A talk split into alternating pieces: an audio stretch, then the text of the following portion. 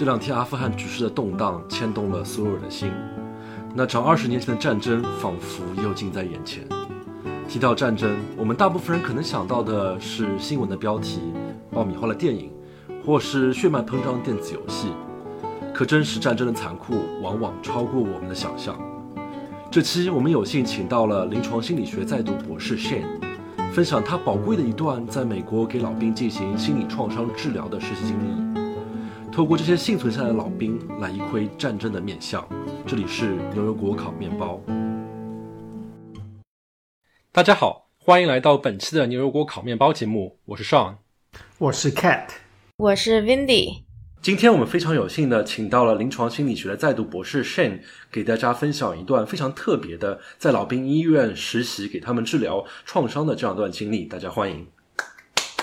欢迎。大家好，我是 Shane，啊，我现在在纽约读临床心理学的博士。作为我们博士必须的实习项目，我前年的时候在老兵医院实习了一年，跟他们老兵进行了 PTSD 的治疗，然后也听到了他们很多关于战争的经历和他们 PTSD 的症状，很有幸跟大家分享。提到这一些老兵啊，因为像我们生活在和平年代的人，对于战争的感觉其实是非常遥远的。可能平时大家对战争可能看看书，或者说是看看电影，或者打打游戏。当然，我们看电影、打游戏不可能说是他们那边创造出来那种那种感觉，让我们自己会产生心理创伤啊。所以，对我们普通人来说，可能不太能够直接了解到，说是战争中的什么样的具体的场景会产生这么大的影响，会使人有这么强烈的创伤。所以，当你跟他们进行进行治疗的时候，一般什么样的情况会产生一个遗留这么长时间的创伤呢？啊，我总结下来，造成创伤的条件大概有四种。第一种就是这些老兵在战斗的那那个环境里面经历了精神上的高压，然后这种高压是会带来创伤的。就你设身处地的想，他们时时刻刻处在危险之中，他们不知道敌人在哪里，不知道。嗯，下一秒会发生什么？然后他们要保持高度的警惕，所以他们就会处于持续的这种高度紧张的状态，然后这种状态就会对他们产生心理上的创伤。比如说你打游戏的时候，嗯，呃，很多人可能在呃对战的过程中会感觉到很紧张，但是这种紧张可能也就一局游戏的时间就十几分钟、几十分钟最多了。但是他们老兵，他时时刻刻处于在战场上面的时候，他们就完全就处于这种呃高度谨慎的状态，他们没有休息的时间，他们不可能有放松的时候，所以他们是就没有一个回到大厅准备的这样的一个状态。对对对对对。所以是一个很长的时间吗？比如说是连续好几个月什么的这样子？对，连续好几个月，包括他晚上在营地，他睡觉的时候，他都。不能安神，不能放松警惕。对他，他不知道可能晚上就有一个人有有有有敌军来发射火箭弹了，他也不是安全的，所以他没有没有一种安全感。那么这种持续的高压带来的就会是嗯精神上的创伤。那刚说到的四点啊，第二点就是一些比较血腥的那些战斗的场面。就你看到枪林弹雨到处爆炸，人血肉横飞呀，这种比较啊血腥的场面，也会直接的造成心理的阴影。这其实我们打游戏的时候，这些游戏制作商都把这些东西给隐去了，就可能中了弹之后，这个人就消失掉了，你也没有看到任何的东西。对对，这就是为了呃减少你打游戏的时候的不良体验，但是在真实的战争里面，这些是不不可避免的。还有一点是，这些老兵他可能在战争当中失去了战友，失去了朋友，这种丧失就会导致心理的创伤。然后最后一点是杀人，上战场去杀敌人，杀人这件事本身它是会造成心理阴影的。就是作为一个社会中的人，嗯，大家从小就被教育要有更多的亲社会行为。你去尊重其他人，跟其他人互助，但是在战争当中，这种道德上的教育就完全被推翻了。但是当你重新又回到这种社会中来的时候，你又发现哦，我当时在战争里面做了什么事情，我我杀了人，然后这这个时候就会造成道德上的创伤，然后也会带来心理的嗯精神上面的问题，所以这些是造成创伤的嗯一些条件。就主要像平时我们从小都被教育，连小猫小狗一花一草都要好好的爱护，但结果上了战场之后就要变得鼓励要杀人，然后现在回来之后可能为人父母了之后要教导自己的孩子说要照顾小花小草。对对，因为杀人是可以导致很多心理的问题，就比如说道德上的创伤，然后是自我的身份的危机。我就听很多老兵说，他们回来之后就觉得自己不知道自己是谁，就想哦，我到底是一个人还是一个怪物？就是我当时杀了那么多人，然后我现在还这么光鲜的活着，我良心上过不过得去？然后对自己的道德谴责，对对对，对自己的道德谴责，然后会有很强烈的负罪感和羞愧感。就给我感觉好像是我们大家觉得啊，我们是一个人，可能这个人的概念也是有一定的条件的。可能大家觉得人就是啊，尊老爱幼啊，什么和谐友善，这就是我们印象中的人。我们觉得大家都是这样的。但突然你发觉，哎，我做的事情跟我脑海中的人就开始不一样了。对，就是我们对这个世界有一个大概的预期，对人性有一个大概的预期，对自己的行为举止有个大概的预期。就说 OK，我在这个范畴之内，这个行为是我可以接受的。但是你突然到战场上面，你完全换了一个环境，你的你的行为已经跟你平时的呃完全不一样了。这个时候你就会产生一种强烈的割裂感。OK，我这个时候哦，我为什么要会会做这种这样的事情？我到底是谁？我到底是我原来的那个我，还是我现在这个我？那么这这种道德上的创伤和嗯身份上的危机，就就很可能导致他心理上的创伤，他没有办法把战争中的自己和平时平民社会中的自己融合在一起。所以这些创伤啊，会造成一些什么样的反应呢？因为我觉得我们现在可能对我们普通人来说，一个比较熟悉的词汇叫 PTSD，然后全称是叫创伤应激性反应，好像是叫这个创伤后应激障碍。嗯，创伤后应激障碍，英文是什么？Post trauma。Post traumatic stress disorder。就第一个要求是，啊，这个人必须经历过创伤性的事件。这种创伤性的事件包括直接的啊濒死的体验，生命受到了威胁，或者是躯体受到了很大的创伤。然后另外一个就是，他可能是见证或听说了其他人周围的人。经历了这样的事情，那么也可能对他造成创伤。那么另外一种呢是，嗯，长时间的处于某一种创伤性的环境之下，就比如说，嗯，有一些警察他可能长时间的就接触那些啊凶杀案呐，看到这些呃尸体啊、被害者啊之类的，这也可能是造成创伤的一个条件，这是长期的压力。那么经历了这样一些创伤性的事件之后，产生了一系列的反应。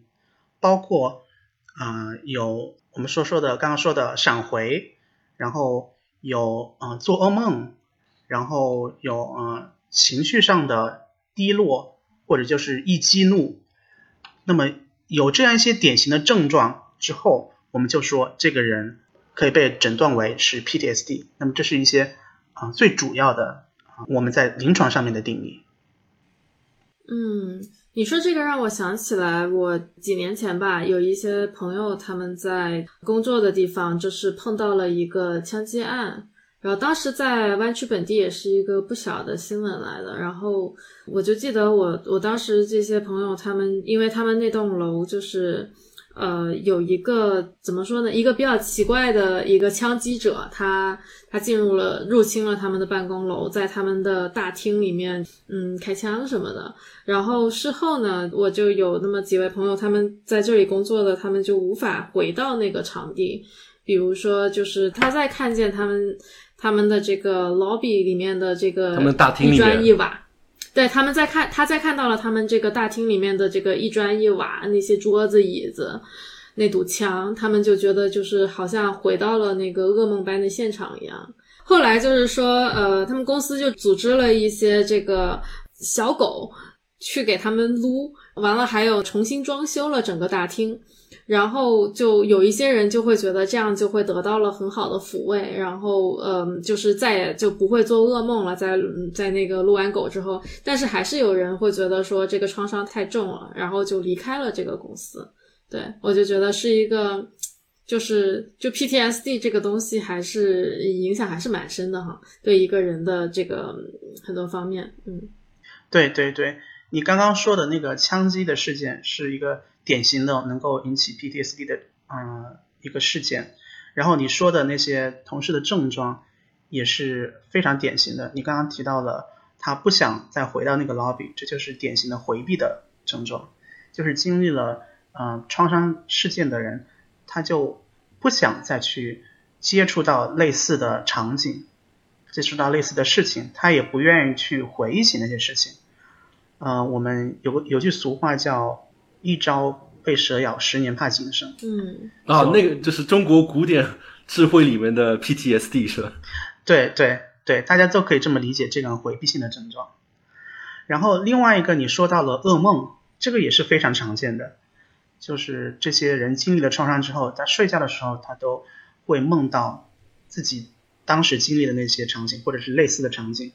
然后他不能睡得安神。嗯，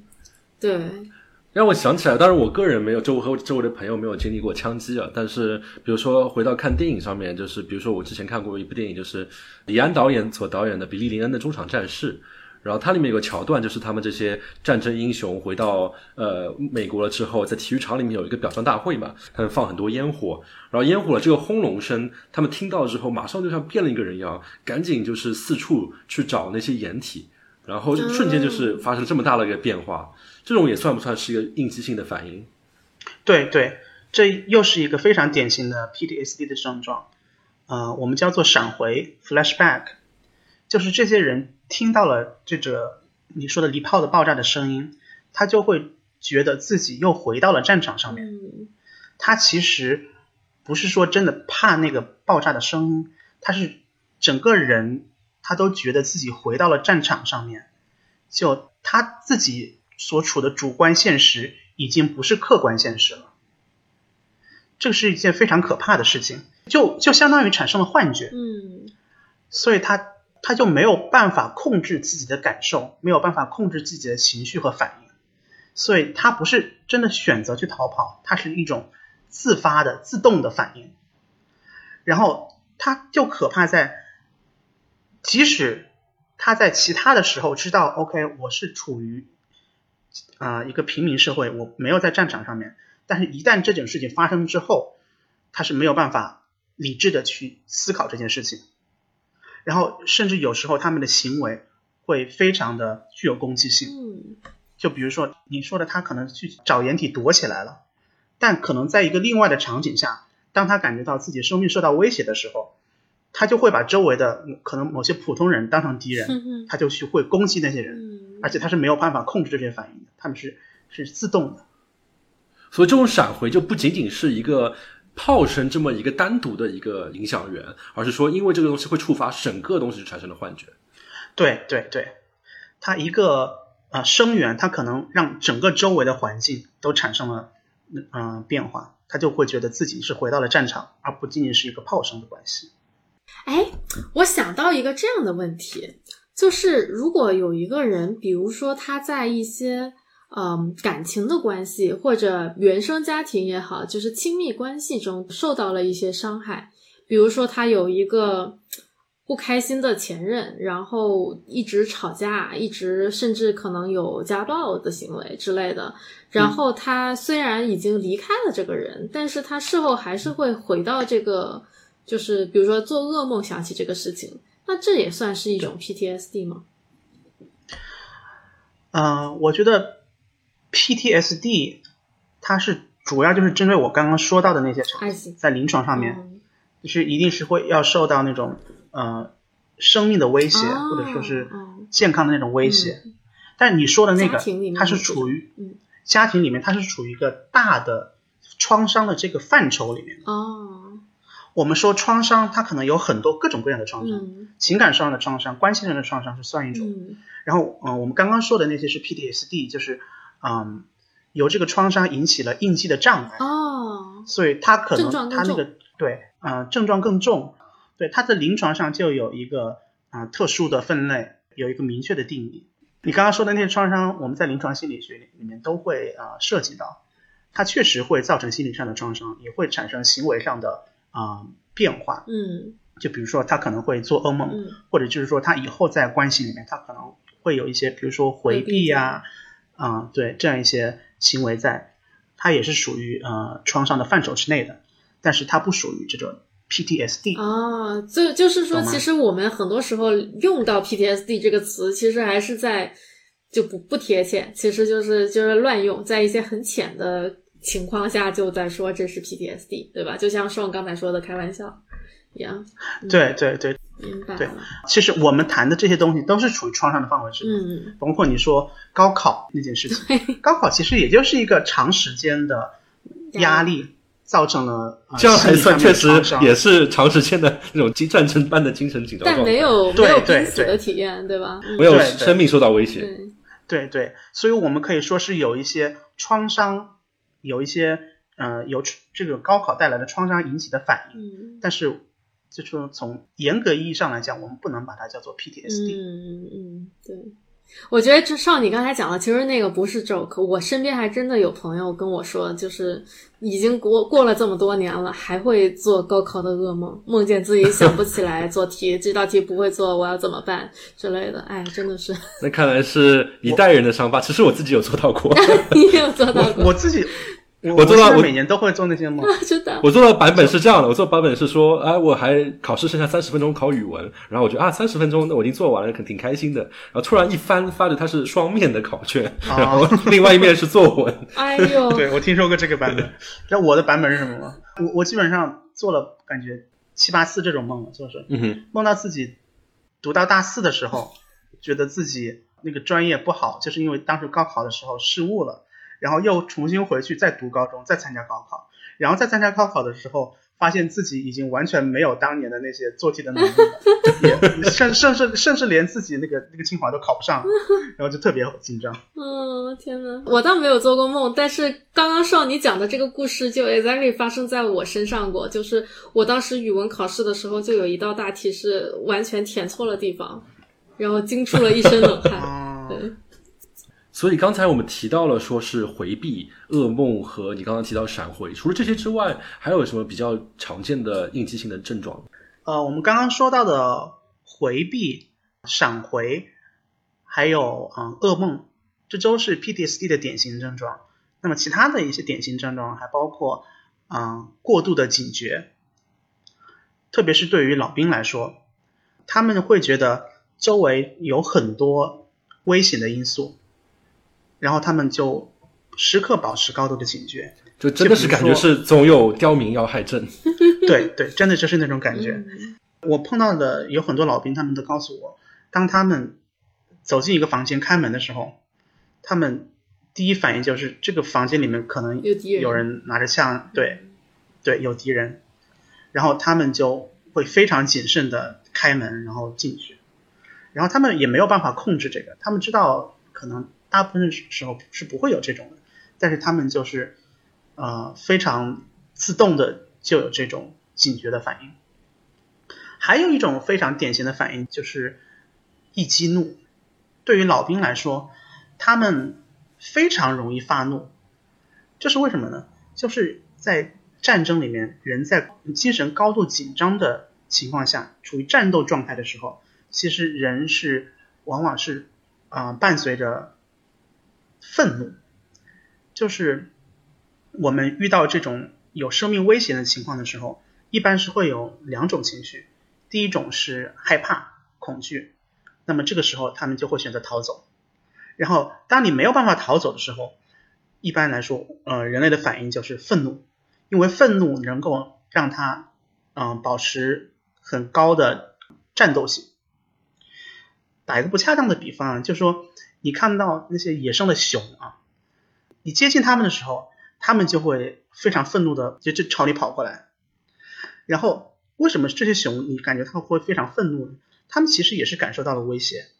然后所以它们才会用一种愤怒的姿态进入战斗状态，希望能够获得这场战斗的胜利。感觉是肾上腺素飙升，然后对对对，包括你看平时那些游戏的主播，他们打游戏的时候，经常就是发怒啊，嗯啊、面红耳赤。对对，飙脏话呀，对吧？平时大家生活里面可能没有说那么多脏话，但是，但他处于精神高度紧张战斗状态的时候，他就是一个非常啊、呃发怒的状态。那么这些老兵呢，他们经历了战争之后，他们一旦觉得周围环境里面有威胁，他们就很容易进入这种发怒的状态。最典型的例子，我们叫做路怒 （road rage），就是这些老兵在开车的时候，周围有一个司机不守交通规则了，然后他们就会非常非常的生气，因为在道路上开车的时候，潜在的嗯有很多威胁，就周围的汽车可能会给他造成生命上面的伤害。那么他这个时候，他可能就会觉得，啊、自己也是处于一种战争的状态，他们也会有那种高度的啊、呃紧张，然后处于发怒的那种状态。所以我就经常听到那些老兵跟我说，说周围的有些老兵或者就他们自己开车的时候碰到了一些不守交通规则的司机，他们直接上去把那个司机给拦下来，然后把司机从车里面拽出来揍一顿。啊，这么严重？对，这是非常典型的一个症状，易激怒。这也是可能老兵相对于其他的那种 PTSD 的人，他们可能更典型的一种症状。哎，但我觉得确实马路是一个容易生气的环境。有一些朋友看起来就是平时挺温和的，但是在路上好像就特别容易激怒，就别的地方你也见不到他生气。对对，这也是我刚刚说的，处于一种有生命威胁的条件之下，他就会保持生气的状态。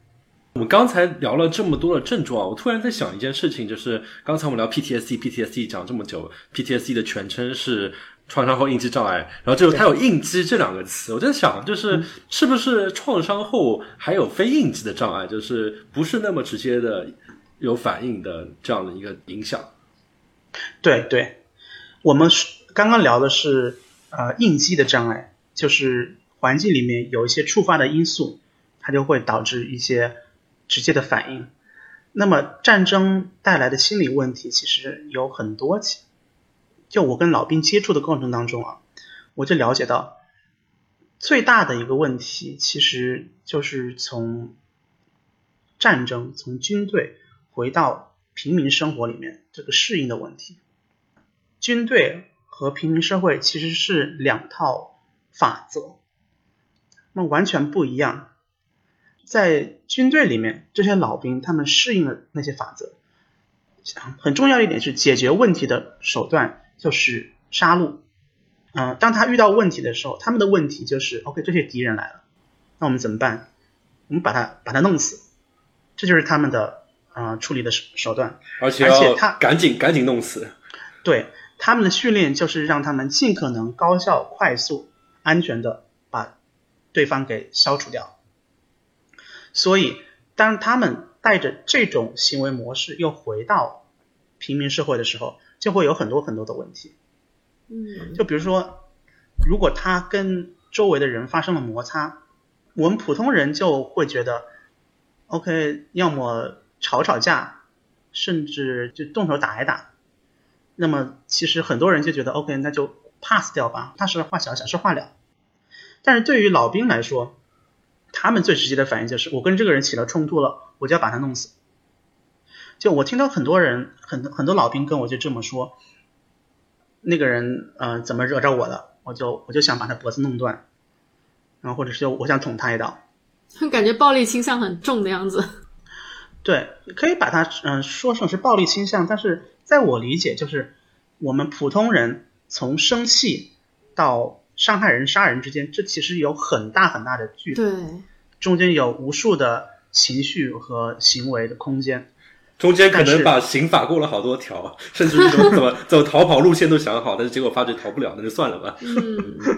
是，但对于老兵来说，他他们从生气到杀人之间，他们其实是非常非常近的。嗯他们可能就直接的反应就是就是就是把你弄死。嗯所以这对于他们来说是一件非常折磨的事情，他们需要用很长的时间去学会控制情绪，控制自己的行为反应。这是我遇到的，嗯，一个非常典型的老兵的问题。然后，嗯，还有一点是，嗯，我们刚刚说到的杀人，就是很多老兵经历了杀人之后，他就会，呃，一生背上一种负罪感和一种自我身份的危机，他就不明白自己到底是谁，他们就不知道自己应该如何面对自己，然后很多人就会因为杀人这件事情。要么就把这这整件事情抛到脑后，完全不去想，把这个回忆完全就封锁起来。然后另外一些人呢，就是终日的处于这种负罪感和羞愧感里面，所以这对他们来说就是非常痛苦的事情。那其实结合刚刚我说的两点啊，一点是他们非常容易嗯、动怒，然后。嗯，伤人甚至杀人。另外一点呢，是他们自己会有这一些，嗯，心理上的负罪感和羞愧感。那么这两点结合在一起的时候，非常容易产生自杀的倾向。为什么呢？就是他们当发现自己不知道自己是谁的时候，不知道自己怎么样处理精神上的这些创伤的时候。他其实是在跟自己做斗争。那么我刚刚说了，他一旦遇到了问题，他解决问题的方法就是把对方弄死、杀戮。那么他跟自己遇到这些问题的时候，他跟自己有矛盾的时候，那么他非常容易就选择去自杀。就是问题是谁？问题是我。怎么解决问题？杀了杀了对方，那就杀了我。对，我是我的敌人。对。嗯其实，嗯、呃，有一个统计的数字，在美国平均每天有二十三名老兵自杀，他们的自杀的概率基本上是普通人的两倍。哦哇！对，所以，呃，自杀也是老兵的心理治疗里面一个非常重要的课题，怎么预防他们自杀？嗯，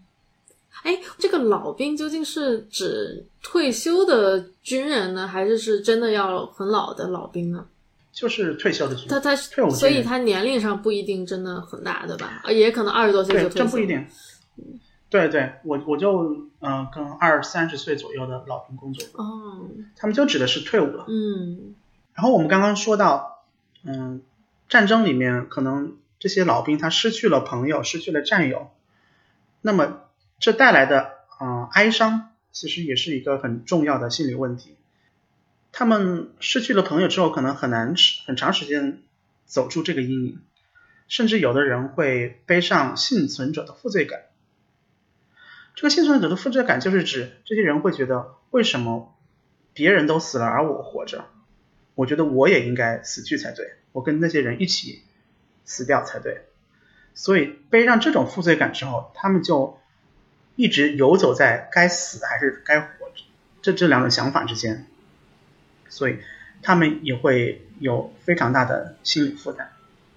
这也是非常常见的心理问题。刚才我们提到啊，就是就是原来说，嗯，PTSD 会产生这么复杂的一个一个反应，包括有应激性的反应，有这么这么应非应激性的反应，所以我就比较好奇，就是作为一个呃专业的学科来说，有没有有一定的建模，或者说到底是什么样的一个大脑的机制会产生这么多的一个结果？我觉得不同的症状是有不同的原因。那么最主要的两点呢，我我可以总结成大脑的过载和学习的行为。大脑的过载就是指，呃，如果你把大脑想象成电脑的 CPU 的话，那么它是有一个处理嗯、呃、能力的极限的。嗯就我们平时日常遇到的呃生活里面的情况，大脑都是呃完全可以处理的。但是像有些创伤性的经历，就比如说战争啊，比如说自然灾害呀、我刚刚说到的那些呃什么血肉横飞的场景啊，那些高度紧张的精神状态啊，在这个时候大脑它是没有能力呃处理如此强烈的刺激，所以他就发生了过载，可以这么理解。让我想起来之前我们有一期的节目是跟小果实在那边聊说大脑人脑和电脑的区别的时候，他提到就是人脑比如说会有海马体来处理这样一个情绪性的东西，让我在想这种情况下是不是就是突然之间这个发生的情绪过于巨大，以至于比如说人类的这些器官海马体之类就不知道怎么去处理。对对，当这些情绪过于强烈的时候，大脑是没有办法直接完全处理掉的。我们对情绪它有一定的。控制能力和理解能力，我们对嗯场景它有一定的分析啊和理解，但是在这些情绪和场景让你处理不过来的时候，它大脑就过载了，嗯哼，就处理不了。那么大脑这个时候会做什么事情呢？它就没有办法处理的时候，他就把它全部都包裹起来，就像好像有一个啊大包裹一样，他把它扔到大脑的一个角落里。然后就暂时先不要这么处理，嗯，暂暂时就先不处理了，嗯哼，放到了一旁边。然后这样做的好处呢，就是你大脑能够活下来，把这个过载的这一段给过去了，嗯哼，把这些事情抛在脑后去了，所以你你就能够继续过你的生活，你能吃饭睡觉。你不是不会，这大包裹不会把你大脑堵住，你之后也不知道自己在想什么。对，你就你就不会被那个大包裹给压垮。嗯哼。但是这样的坏处呢，就是这个大包裹它一直就在那个地方，然后给你造成各种各样的困扰。就比如说，他他给你扔了一段回忆，然后然后你就突然来了一段闪回。你睡觉的时候，那个包裹里面给你扔一些呃战斗性的场面，它就会让你产生这种闪回性的这种场场景性的。啊，症状，然后还有一种机制呢，其实也比较容易理解吧，就是一个学习的过程，就是我们俗话说的，嗯，一朝被蛇咬，十年怕井绳。嗯哼，你可能在战争里面经历的那些被伏击啊、被被攻击啊这样一些场景，你就你就学会了啊，我要去保持高度的警觉，我要保持一个高度的兴奋性的警觉性的状态，然后如果有什么威胁、有什么危险的话。我要尽可能尽快的，嗯，做出反应。我要保持高度的兴奋性的状态，保持易激怒的状态，然后，嗯，把这个威胁给消除掉。让我想到了，可能大家看了恐怖片之后，那天晚上都不敢去上厕所。对对，这就是一个学习的过程，也就是学习到了，比如说厕所里面有没有很大的镜子，那么大家就学习到了镜子后面，你看着自己后面会有个东西出来之类的。对对对，这是嗯比较相似的道理。嗯哼，哎，那听上去刚才你提到了这些创伤所造成的一些反应啊，当然可能说像像闪回之类的事情，可能只是一个个人的事情。刚才你提到，比如一激怒，听上去就是一个很大的社会问题啊。就是如果说刚才你提到那个牙买加的老兵，他如果真的是拿刀去割了那些人，那不就是一个很大的一个社会的一个恶性事件吗？对，老兵确实是。社会上面的一个，哎，我我不愿意把它称为不稳定因素，就是因为他们毕竟还是一个受害的群体。嗯哼哼。但是他，呃，这个群体确实存在很很大的心理方面的问题。嗯哼。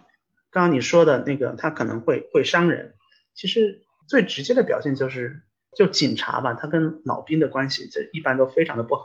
哎，不是，他们都是。至少在美国这个环境下面，都会觉得他们是比较呃偏保守的，偏比如说支持共和党，就感觉这两批人感觉是应该是一在一起的。啊，对你，你感觉他可能会在一起，但嗯，警察跟老兵他们的关系经常会比较僵吧？就警察他不喜欢老兵，就是因为老兵他的攻击性非常强，一般人警察他能够制服，老兵他可能比你还厉害。哈哈，就人家受到专业可能是比你要更更严苛了很多。对对对，所以他他也管不好老兵，然后老兵呢，他也非常不喜欢警察，他就觉得你凭什么来管我？我为什么要服从你？嗯，然后再一个就是他们老兵可能也有时候他知道自己应该遵守社会规则，但是他他他自己也控制不了，所以他们就跟警察经常会有嗯很多的冲突。嗯哼。那我之前听过了一个很有意思的观点，就是说警察和军人嘛，它最大的区别是什么？警察受训练的目的是制造和平，军人嗯，受训练的目的是制造冲突。当然，他们宣传会是自己是为了维护和平啊。对，宣传是为了维护和平，但是他们直接的训练下来就是我我要尽快把你弄死。嗯哼，警察大部分情况下还是说我我尽量不把你弄死，你有什么矛盾的话，我我给你能能能调解，我我尽量调解，不可能说看到一个很小的犯罪，我就我就把你给杀死，不会那样。但是老兵就不一样，他看到敌人不存在说什么给你留情啊，或者是让你活下去啊，他就是把你给杀死。这是他们最大的区，对，尽快，这是他们最大的区别。嗯哼，所以他们的两者的关系也经常就很难处理好。嗯哼，这是一个经常会遇到的矛盾，就是老兵和警察之间的矛盾。那还有一个提到老兵的心理问题，不得不说的就是老兵的这个自杀的倾向。就现在，美国平均每天有二十三个老兵自杀。哦，那还是挺多了，特别是老兵群体本身没有那么大的情况下。对他自杀的概率基本上是普通人的两倍。嗯哼。所以这是一个非常非常大的问题。说到老兵自杀的这个，就也就是我刚刚说的那一点，就是他遇到了什么矛盾的话，他第一个反应就是杀戮。嗯哼，通过解决对方来消除问题。那么，如果他这个问题是跟自身的问题的时候，那怎么解决呢？那就把自己给消灭了。所以他碰到自身的这一些，比如说我说的负罪感啊，他没有办法融入社会呀，他非常容易激怒啊。碰到这些问题的时候，他很可能第一反应就是 OK，这个问题我我我没有办法跟你慢慢的去去工作去去解决，我直接的办法就是我把自己给杀死，这个问题就就解决了。要么杀死你，要么杀死我自己。对对对，所以这是老兵他自杀率非常高的原因之一吧。然后当他自己出现问题的时候呢，他没有耐心，或者是也没有知识吧，就慢慢的化解这些心理问题，所以导致另外一个很重要的问题就是嗑药。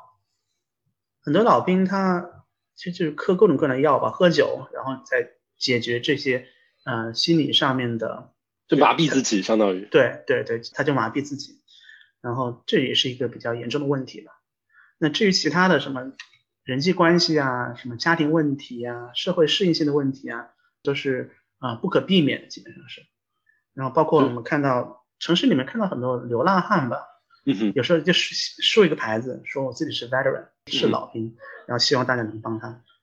这也就是经常能够看到的，正是因为老兵他经常会遇到这样的。心理问题，他会导致自己就变成了流浪汉。就像你刚才提到的，可能就是他们对于如何处理跟环境的关系，就是因为他们之前长期的在战争中的训练，所以导致的和社会的一种脱节。对，一个是战争的训练导致与社会的脱节，另外一个就是，嗯，他那些创伤带来的心理性的问题。嗯，哎，那我们刚才聊到了很多关于创伤造成的那些症状也好，包括他们机制也好。那么接下去我想聊一下，就是既然这个问题我们看到是这么的严重，以及他们可能是经过很多年的战争的积压之后产生这么一个大的包裹，那么我们如何去帮助他们去处理这个包裹，如何去治疗他们？最简单的理解就是，既然有一个包裹在那儿，那我就给你把那个包裹再打开。这是一个最简单的解释。嗯哼，用比较正式的话来说，嗯，我们希望能够给老兵创造一个非常安全的环境，让他在这个环境里面重新回忆起那些创伤的经历，帮他梳理这样的嗯经历，帮他处理情绪，处理他的回忆，然后让他感觉到他之前的那些经历不再是那么难以承受。这样的话，他那些症状就会有所减轻。嗯，假使我自己是一个非常无知的人，我就说，听你刚才这段描述，那感觉好像大家就跟他做个好朋友，然后大家去酒吧喝喝酒，喝酒时当然不要喝太醉啊，不要酗酒呢，喝 就是喝到微醺，然后大家说啊，你这个之前的经历怎么样？敞开心扉聊一聊吧，那就就相当于是个把包裹打开了，就这样就可以了吗？它的难处是什么？嗯，我觉得确实这是一脉相承的。嗯就是说，基本的原理是一样的，但是对于老兵的这种创伤性的经历，跟他工作起来的难度就可能是平时你跟朋友聊的聊那种经历时，那个难度可能是要高很多很多倍。一个最大的难处就是，这些老兵他非常难以信任其他人，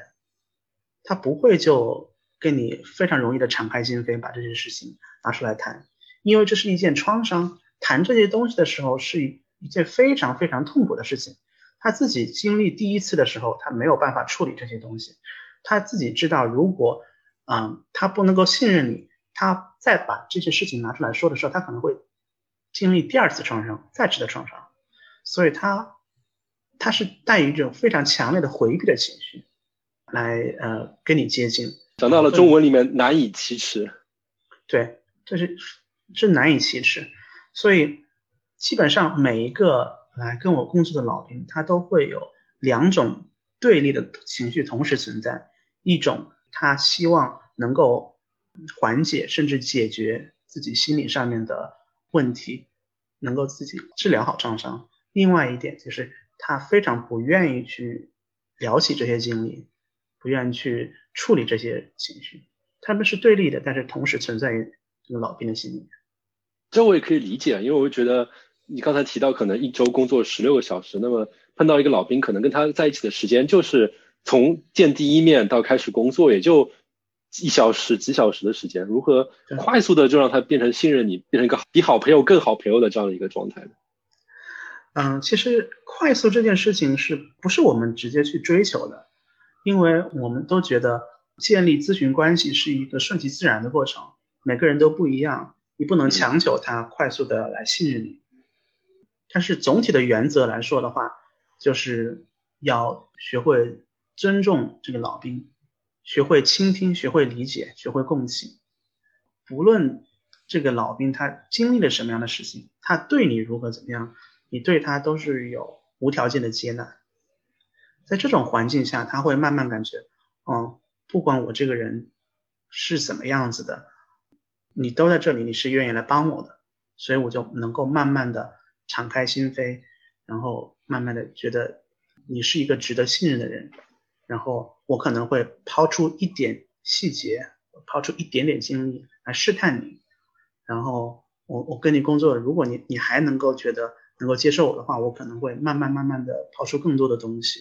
讲更多的事情，然后这样一步一步建立起来信任，一步一步把这个包裹打开。听上去一开始是一个相互试探的过程，就是试探对方是不是值得信任。所以他们会做什么样的行为呢？就每个老兵都不一样，各种各样的行为我都遇到过。嗯哼，我可以给给你举一个最极端的例子，我跟一个越战老兵工作的时候。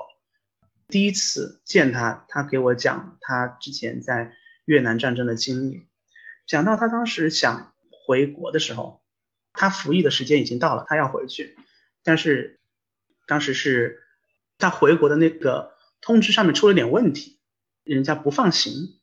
然后他就拿着那个枪指着那个长官，就说你现在让不让我走？你不让我走，我我就把你给打死。然后他跟我讲这个故事。跟我讲的时候，他同时在做那个举枪的动作，他就只是在，就是在那个咨询的办公室里面指着你。对对，在咨询的那个房间里面，他就拿着那个假装自己拿了个枪，然后就指着我，边讲故事边指着我，指了大概有两三分钟吧。然后这气氛感觉很尴尬，也很危险。嗯，对，当时他指着我的时候，我自己非常明显的感觉，我我心里面就立起来了一座墙。我觉得我自己这个时候要保持镇静，保持冷静，然后就不能怂，对，不能怂，然后也也不能回避，我要变得十分的坚强，然后把他的举动，把这个挑衅性的举动呢给扛下来。我觉得他这样做的目的很复杂，他第一点，他就是想试探我能不能够经受得了这种高强度的精神上面的压力，他就给我这种压力，就你能不能承受住我承受的东西。对对对对，然后还有一点呢，就是他那个人可能就有一些这种施虐性的倾向，就是他他自己他喜欢折磨其他人，这这是某一些老兵的他的呃特点嘛，他有可能通过这种举动来向我展示他的这一面，其实也是一个求救的信号吧。刚才你提到那个训练如何处理问题，可能也是跟这有关系。我在想说，哎，你能够快速用暴力解决一个问题，然后大家可能会觉得，哎，给你奖章，给你褒奖，相当于更激励你去用暴力这样的一件事情。对对，所以他这个行为其实就是，呃，在咨询关系一开始建立的时候，他就拿出来这样一个行为。那这种情况下，我怎么样去跟他建立咨询关系呢？那当然就是我得保持我自己的冷静，然后接受他这种行为，然后并且能够愿意去更多的了解他，与他进行共情，然后去聆听他的经历。这样的话，我们这个。咨询关系才能继续下去，就是感觉要给对方一种放马过来吧这种感觉。对对，这是一个极比较极端一些的例子。你提到你所接触老兵很多都是越战的老兵嘛？我想问一个就比较敏感的问题，就是比如说打越战的时候，其实就是他们打了很多的所谓的敌人都是像我们这样的亚洲人，而你本身也是一个亚洲人，给他们做这方面的心理咨询，会产生什么样的问题吗？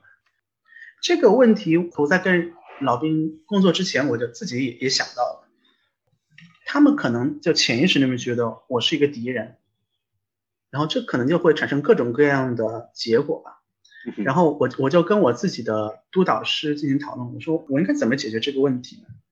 然后我们最后得出的方案就是，我在跟每一个老兵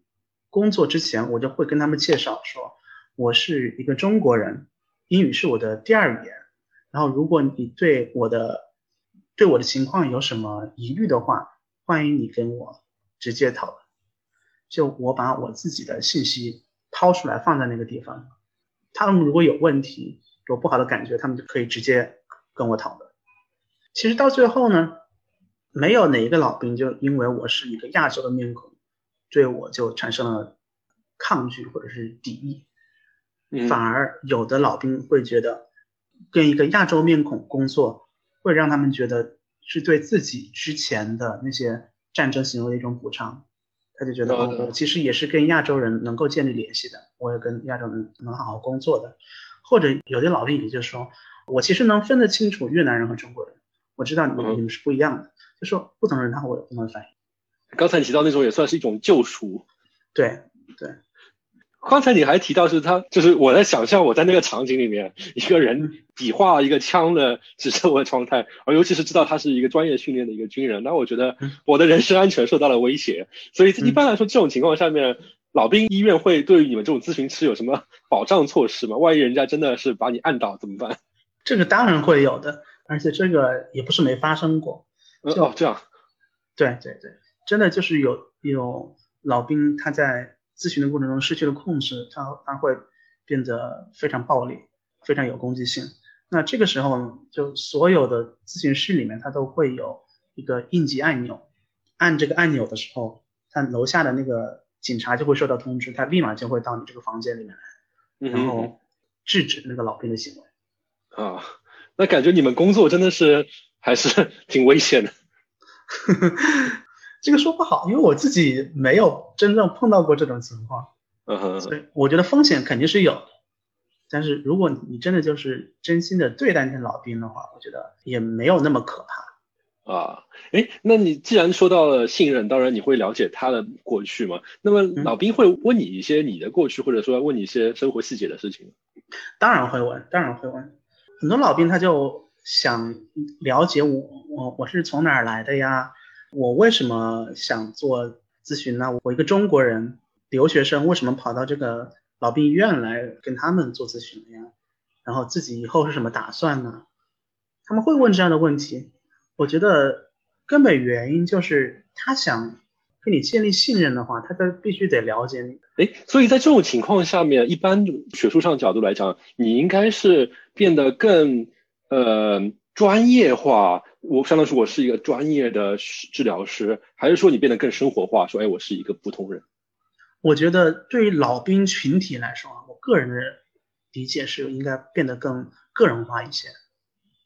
从整体的咨询行业角度来说，这个是根据自己的临床判断，你可以变得更专业化一些，可以变得更个人化一些。有些群体你可能需要变得更专业化一些，你就比如说。啊，自恋型人格障碍的人，有这些边际问题，就是 boundary issue 边际问题的这些人。那什么叫边际问题？就是他不知道什么时候会侵犯到人，他也不知道自己，呃，就是距离距离感有问题。对对对，距离感有问题的人，这个时候你你就要变得更专业化一点，更 professional 一点。但是我觉得，我个人理解啊，对老兵来说，你你还是要更个人化一点，因为他们很想把你也当成自己的战友，他们想把你拉上船，让你也见证他们有什么样的经历。所以在这个时候呢，你就变得更个人化一点，然后他们就会觉得了解了你这个人，也更信任你。可能跟他们一起 想象的场景就是喝喝酒、骂骂人之类，就会更像是他们这一边的人。对对。哎，那我们刚才聊了很多关于如何建立信任了。那么建立信任完了之后，下一步要做什么呢？呃，下一步当然就是打开包裹。信任就相当于是把钥匙。对对，也是一个平行的过程吧。就是在建立信任的过程当中，他会慢慢的聊自己的经历，要越聊。自己经历越聊越多的时候，他也信任也会慢慢的增强。聊经历呢，很重要的一点就是把之前自己没有办法处理的这样一些经历和情绪再拿出来处理一遍。嗯哼。然后把这个大包裹一个整体的没有办法接受的这样一个包裹给它给它碎片化，一点一点的理解为什么这些事情发生了，自己的反应到底是什么样子的，然后自己。经历了什么样的创伤，然后创伤带来了什么样的后果，就把这些东西更多的 make sense 之后，他自己也会感觉这个创伤没有那么的可怕，然后他那些症状就会慢慢得到减轻。哎，那这个过程中，作为咨询师，你的职责是什么呢？因为比如说我换一个极端场景，假使你建立完信任之后，他就开始滔滔不绝的把所有事情讲完了，那听上去你也不需要做什么事情啊。作为一个心理咨询师的话，我觉得最重要的一点就是你要做一个见证者吧。他跟你说这些事情的时候，滔滔不绝，这是一种情形；还有很多其他的情形，就比如说，他就像挤牙膏一样，一点一点的挤，就就非常不愿意把这些事情说出来。也有的人，他就可能说的时候呢，他就有很多。负面的情绪就出来了，就比如说愤怒啊，甚至有人就又有闪回了，又好像又回到那个场景里面去了。那作为一个咨询师，作为一个见证者，那你就要让他知道，首先你现在的所处的环境已经不是当时那个战争那个场景了，你周围的环境是安全的，你在这个咨询室里面，你是可以有控制的去。回忆这些经历，有控制的去感受这些情绪，就是你作为一个见证者，你好像就握着他的手，告诉他一切是 OK 的，这是一个非常重要的职责，让他在再一次谈论这些创伤经历的时候，不会再去受到第二次创伤，而是感觉到他处于一个安全可控的环境。嗯，那听上去这个工作其实。挺危险的，因为刚刚提到，比如说应激创伤吧，就相当于是有一个激出来之后，应激了之后会造成一些的反应。把这个盒子，把这个包裹打开来，就相当于是你就真的是主动的在让他有这样一个激的过程。对对，可能会有一定的风险，你不知道自己会遇到什么，所以你跟这个老兵也是一个共同探索的过程。这里也要说一点，就是作为咨询师，另外一个非常重要的角色就是。你是引领他去一起探索自己的过去的经历，嗯哼，就我们有一个非常重要的技术叫做 detailed inquiry，就是细节的询问。举一个例子，我们会问，OK，这个创伤发生的这件事情的时候，他那一天是什么样的情况？那一天是天气如何？那件事发生的时候，你周围有什么人？有什么样的物品？发生这件事的时候，你记得？你自己当时在做什么？你穿了什么样的衣服？你当时心情如何？然后这件事情发生的时候，你看到了什么样的东西？就是我们会问非常多的这种细节，然后在这种细节出来的时候，他就更可能把它带回到当时的情境里面去，让他重新经历一遍当时的情况。就是听上去感觉像是一个侦探，就是在那边说：“哎，这边死了个人，然后当天是怎么样？这个房间里是怎么样？窗关了没有？”这样。对对对，因为我们没有经历过他们的经历，所以我们自己可能是伴随着这样一个探索者，或者说或者说是侦探这样一个角色，然后我们去更多的了解细节，然后对于他们来说，我们的角色就是能够帮他们引领去把这个包裹打开，慢慢的把这些细节，把这些没有办法处理的事情，这些回忆和情绪都在梳理。嗯嗯嗯，哎，像有这么多的细节去梳理了之后。会有什么样的不同吗？他们就会想到这个事情会觉得不一样吗？我听上去好像就是讲完了之后，这个事情还是这样，只是更多的细节。比如说之前我发觉我战友在这边死了，现在你帮我梳理之后，我还是觉得战友死了很悲伤，但只是说当时的天气、窗户什么我都记得了。这个是它的实质肯定是不会发生改变，战友死了还是死了。嗯哼。但是在这个心理层面，它就会有一些改变。原来战友死了这件事情，他可能。没有很好的去处理和消化，他那件事情放在那个地方，那个坎儿就一直没有过去。但是你帮他帮他梳理了一遍之后，或者说是梳理了很多遍之后，一遍一遍又再次经历这些事情之后，他可能就会觉得，OK 这件事情我就慢慢的就就理解了，那下一步可能就慢慢的就接受了。然后这些情绪呢，我抒发了之后。他不会再一直压着我，就比如说，就像会有个一一个压强一样，原来那个情绪没有被处理的时候，那个压强就非常大，但你可能抒发了一遍之后，他那个情绪可能就释放了一些，他可能压强就没有那么大，所以他心理造成的损害可能也就更小了。嗯哼。那我再举个不恰当的例子啊，比如说虽然是有一些抒发，但是比如说我们举例子，就刚才提到个症状是做噩梦嘛，那么处理的这些东西之后，有更多的细节，那会不会造成他其实变得更恶化，他做噩梦做的更真实、更身临其境啊？这个是有可能的，但是我们有个说法就是，美国有一句俗话本叫 “You need to get worse before you get better”，你变得更好之前是会变得更坏的。中文那句话叫什么？良药苦口嘛。就是肯定会有这样一个过程，他这些痛苦的创伤经历被唤醒之后，他可能会有一个更难受的这样一个过程。但是经过了这个过程，处理这样一些记忆和情绪之后，他这个症状是会得到缓解。嗯嗯，我们帮老兵梳理这些情绪和回忆的时候，另外一个很重要的一点就是希望老兵把他的这些记忆和情绪。语言化，把它表达出来。那我们刚刚说了，他经历了创伤之后，他会有一个大包裹在他的脑海里面。其实这个包裹很多时候是没有形成语言文字的，它就是一个经历、一个情绪、一个回忆在那儿，但是他没有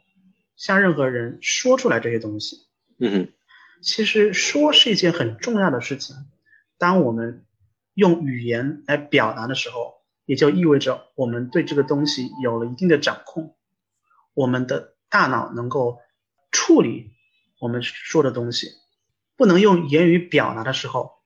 那么这样一些情绪和记忆可能就是处于失控的状态。嗯哼，所以当我们帮老兵把这些记忆拿来再梳理一遍的时候，让他们说出来他们的情绪的时候，这可能也就是在帮他们在掌控。自己创伤经历的这样一个过程，所以聊天为什么能起作用？语言它的功能也是一个很重要的因素。像我感觉就是，当你把整件事情都能够完整的、有细节的描述完了之后，这件事情相当于就盖棺定论了。对，对，盖棺定论它的一个意思就是能定论嘛？定论就是我们能够把它概括出来。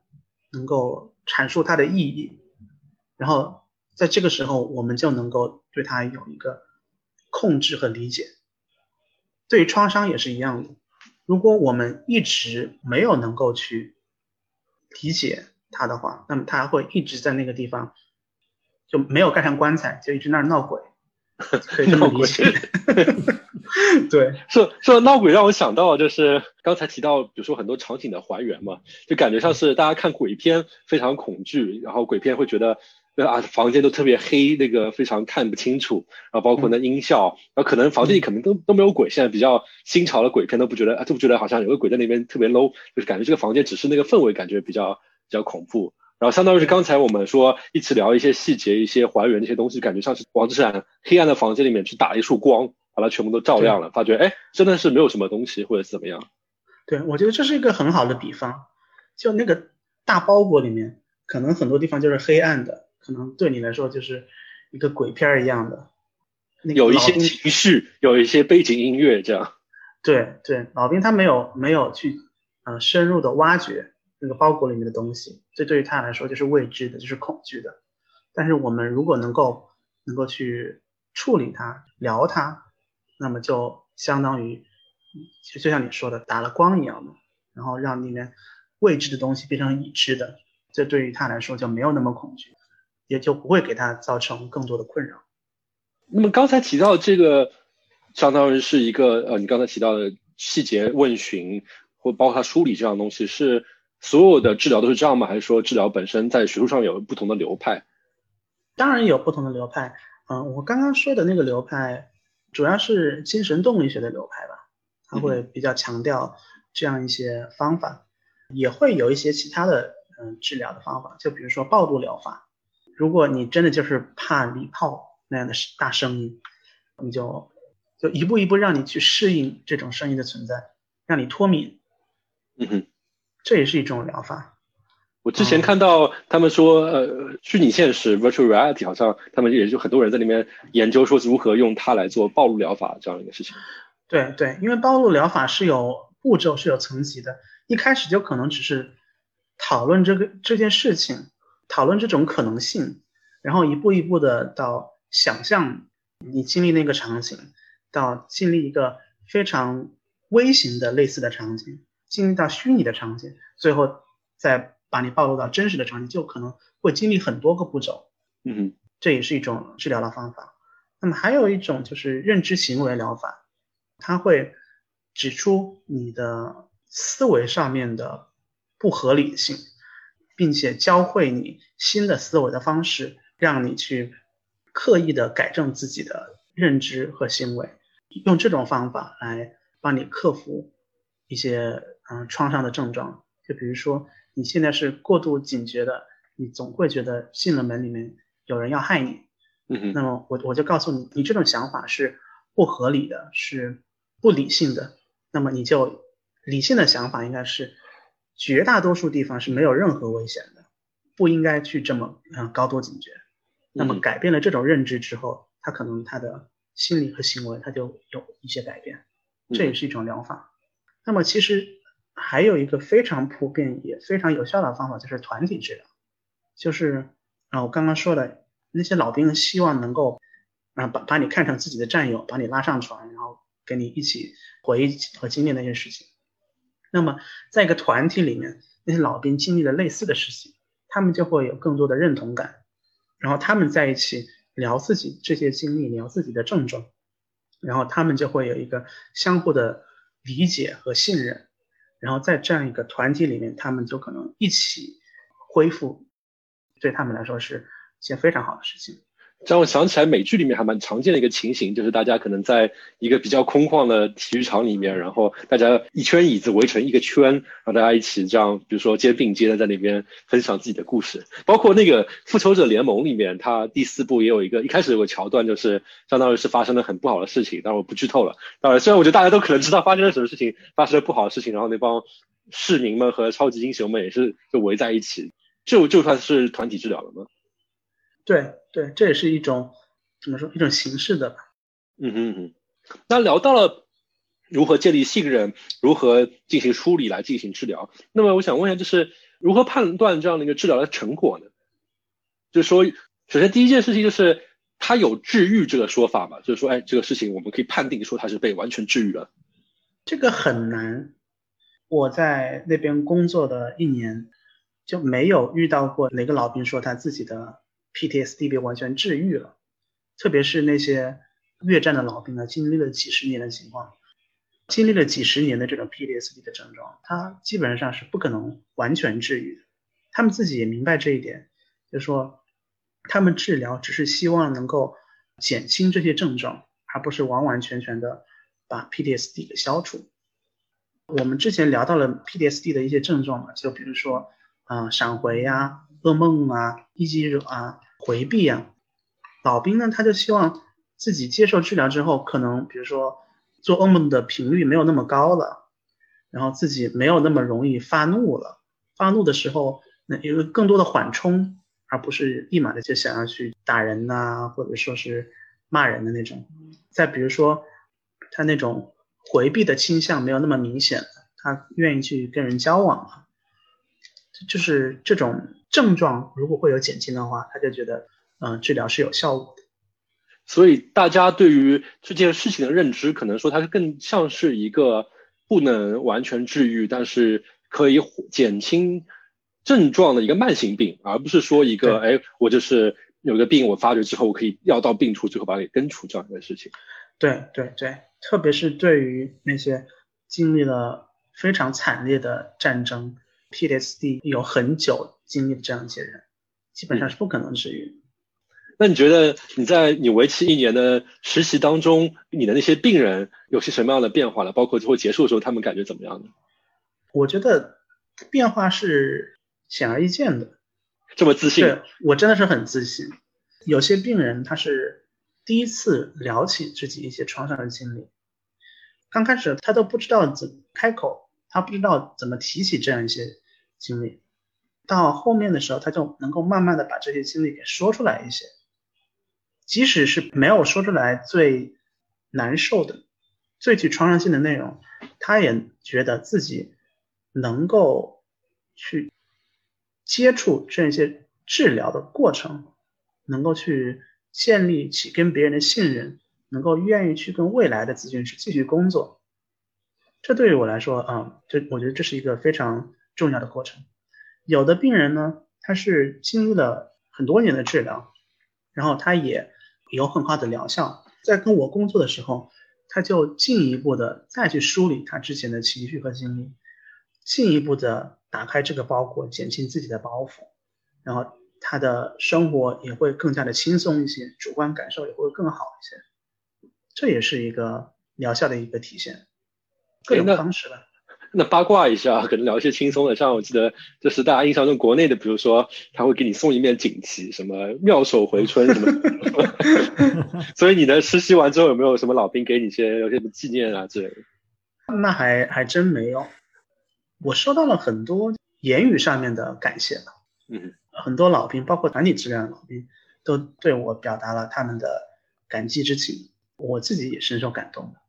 那最后时间，其实我想问一个跟临床心理学这么一个专业可能没有太大关系的一个问题。那我觉得你有那个经历，可以第一时间的接触到这些真正经历过战争的人，所以我想问一下，就是从你跟他们这样的一个治疗的过程中，你会对战争有什么样不一样的看法呢？因为刚才其实也提到，我们会发觉说，我们现在看到电影里面的战争，或者说我们自己打游戏里面的战争，其实跟真正的战争相去甚远，包括也没有血肉横飞的东西都变成了一个就消失掉了，包括可能一盘我们就二十分钟的时间，真正战争是七乘二十四小时的。那么真正的经历的战争是什么样的呢？